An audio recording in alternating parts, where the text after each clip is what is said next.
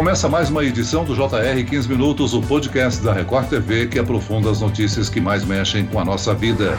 O Conselho Monetário Nacional e o Banco Central aperfeiçoaram a regulamentação cambial com base nas inovações tecnológicas e os novos modelos de negócio relacionados a pagamentos e transferências, como o Pix. Será que essas mudanças podem favorecer a saída de dólares e aumentar o valor da moeda americana no Brasil? Vamos traduzir esse economês todo com a presidente executiva da Associação Brasileira de Câmbio, Abracan, Kelly Galego Massaro. Bem-vinda, Kelly. Olá, é um prazer, Celso. Muito obrigada. E quem nos acompanha nessa entrevista é o repórter da Record TV, Emerson Ramos. Olá, Emerson. Tudo bem? Sempre um prazer participar dessa conversa. E olha, como você disse muito bem, o economês pode deixar muita gente confusa, sem entender o que está acontecendo, o que, que a gente está falando. Por isso, a gente pede a ajuda da Kelly para descomplicar esse assunto. O câmbio é transação de moedas diferentes, né? Real, dólar, euro. Acontece, por exemplo, quando as empresas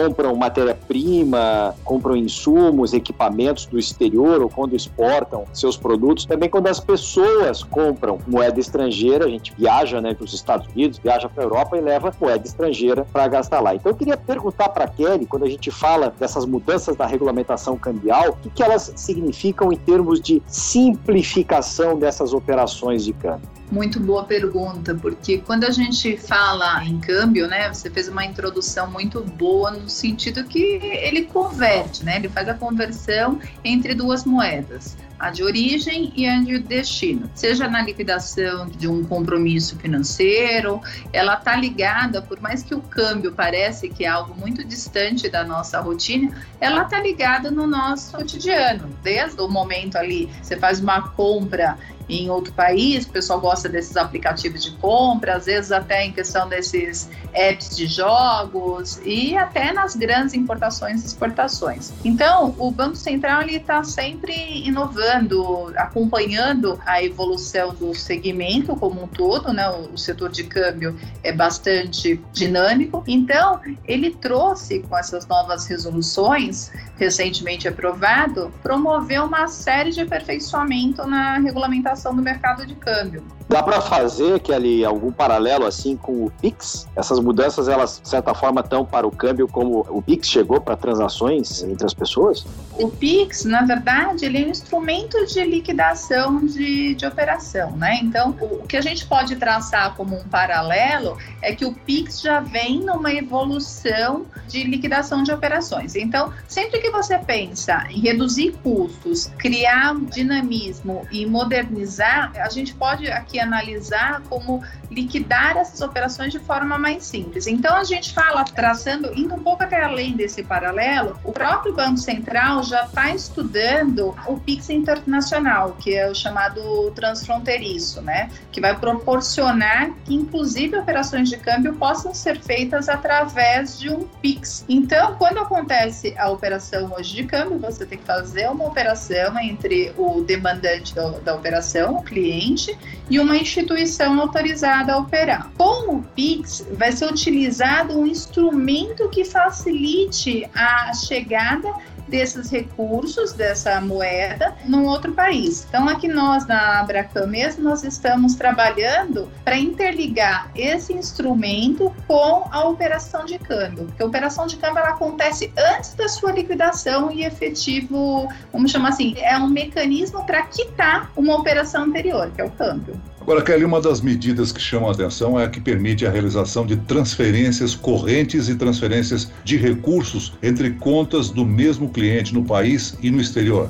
Isso no limite até 10 mil dólares, né? Já vai estar disponível a partir de outubro, é isso? Isso. A partir de outubro, nós receberemos novos entrantes no mercado, né? Que são instituições que chamadas FX, mas traduzindo aqui, são instituições que farão a liquidação dessas operações. Elas terão que ser autorizadas pelo Banco Central, então elas poderão fazer a ordem de forma eletrônica. Exemplificando aqui, um cliente vai poder aqui no Brasil fazer uma ordem de pagamento através de uma instituição para que ele receba numa conta que ele já detém, claro que ter a necessidade de abertura dessa conta, ele detenha lá fora. Então, essa instituição fará a transferência desses recursos. Então, tem que ser feito por uma instituição autorizada operar em câmbio. Com limites, né, Kelly? São 10 mil dólares por transação. Kelly, isso provavelmente vai poder ser feito no celular, rapidamente. Com toda certeza. Todas as instituições que operam nesse mercado, elas têm uma velocidade de acompanhamento tecnológico muito grande. Então, eles já nascem num ambiente de uma plataforma digital, né? Então, não só essas que estão surgindo e que entrarão no futuro breve, mas aquelas que aqui já estão, elas têm condição, desde a data zero, de fazer essas transferências de forma eletrônica, dinâmica,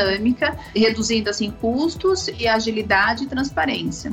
Kelly, eu volto a insistir o seguinte: 10 mil dólares você falou por operação, mas qual o limite, por exemplo, por ano que eu possa fazer de transação utilizando a moeda estrangeira? Isso é uma questão, Celso, que a gente vai ter que abrir um pouco aqui para responder. Então, toda instituição ela tem um critério muito rigoroso no que se refere PLD FT. Então, PLD, prevenção à lavagem de dinheiro e financiamento ao terrorismo. E existe um arcabouço de regras que compõem propõe esse atendimento. Então, cada cliente detém de regras para que ele possa ter seu limite estabelecido. Imagine que para o cliente A, 10 mil dólares na capacidade financeira dele é compatível para que ele faça semanalmente. Mas, numa análise mais criteriosa de uma capacidade financeira de um cliente B, ele pode fazer uma única remessa por ano. Por isso que essa questão tem bastante sensibilidade. O que a gente precisa ter em mente é o limite tem que ser estabelecido 10 mil por operação, então essas instituições não podem exceder esse limite por transação e a periodicidade dela, o que vai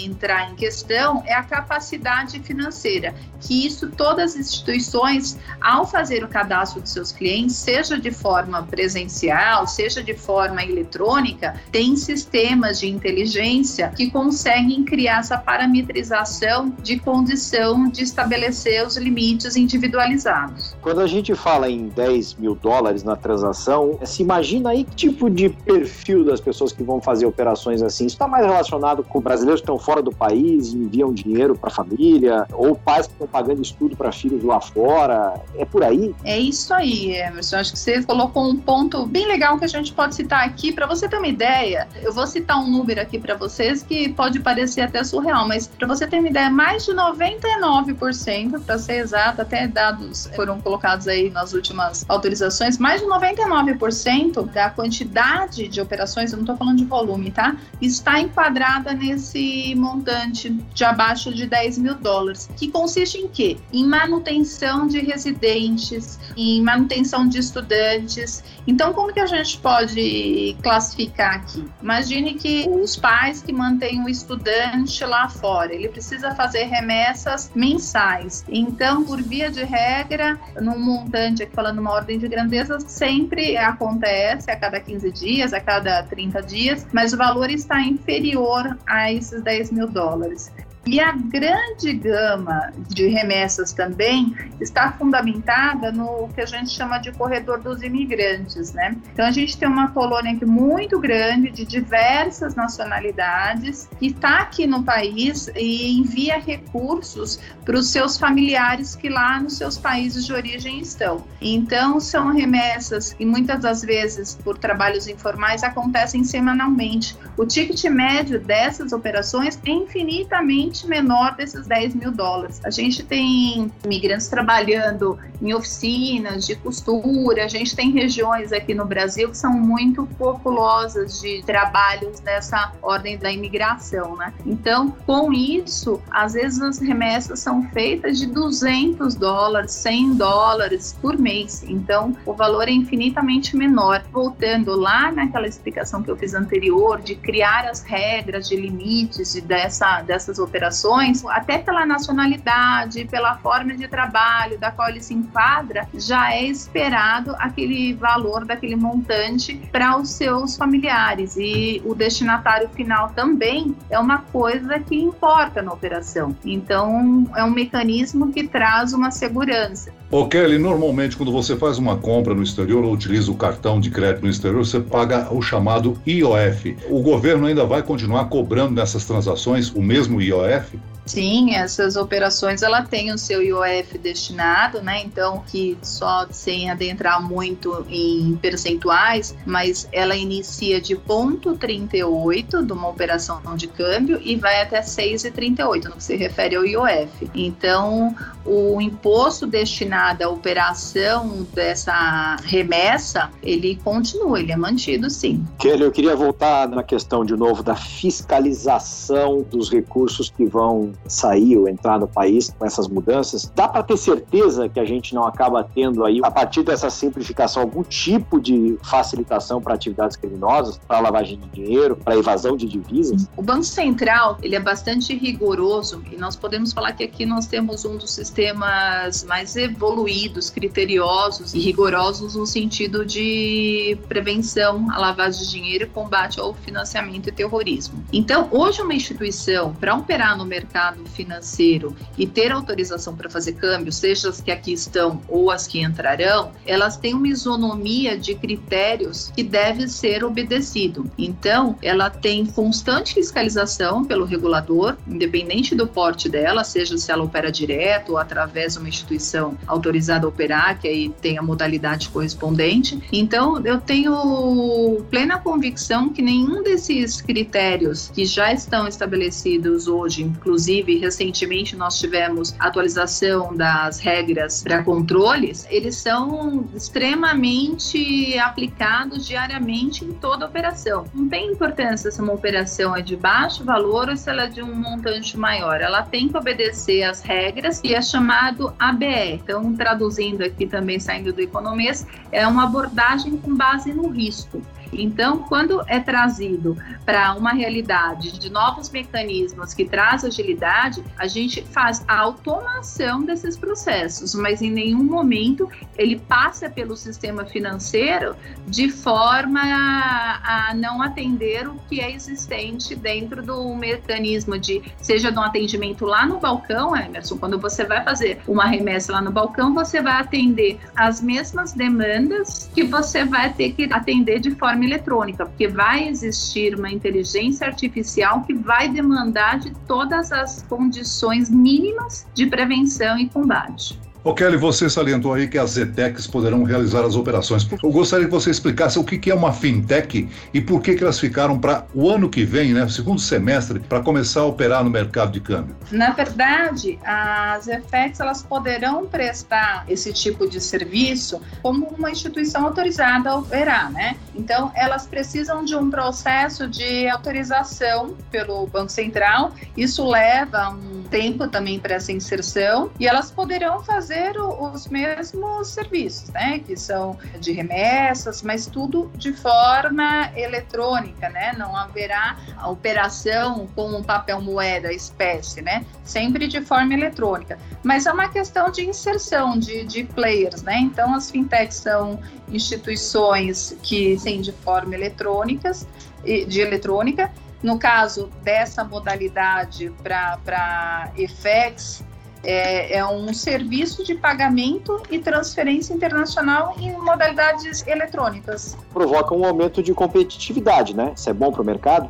Com toda certeza. Quem ganha no final do dia, esse é o principal objetivo e a agenda do, do, do regulador, do Banco Central, é proporcionar maior competitividade, a maior concorrência, visar aumentar pontos de atendimento. E quando você tem um maior número de players oferecendo o mesmo serviço, a tendência é a redução de custos. Kelly, normalmente o banco, o próprio Banco Central faz um estoque, né, uma reserva de moeda estrangeira, principalmente do dólar, né? Nós como pessoas, como cidadãos, não podemos fazer a mesma coisa. Agora, levando em consideração o valor do real, essas novas medidas e as previsões econômicas de mercado, você acha que é uma boa ideia investir o dinheiro guardado em alguma outra moeda, como o dólar, o euro, por exemplo?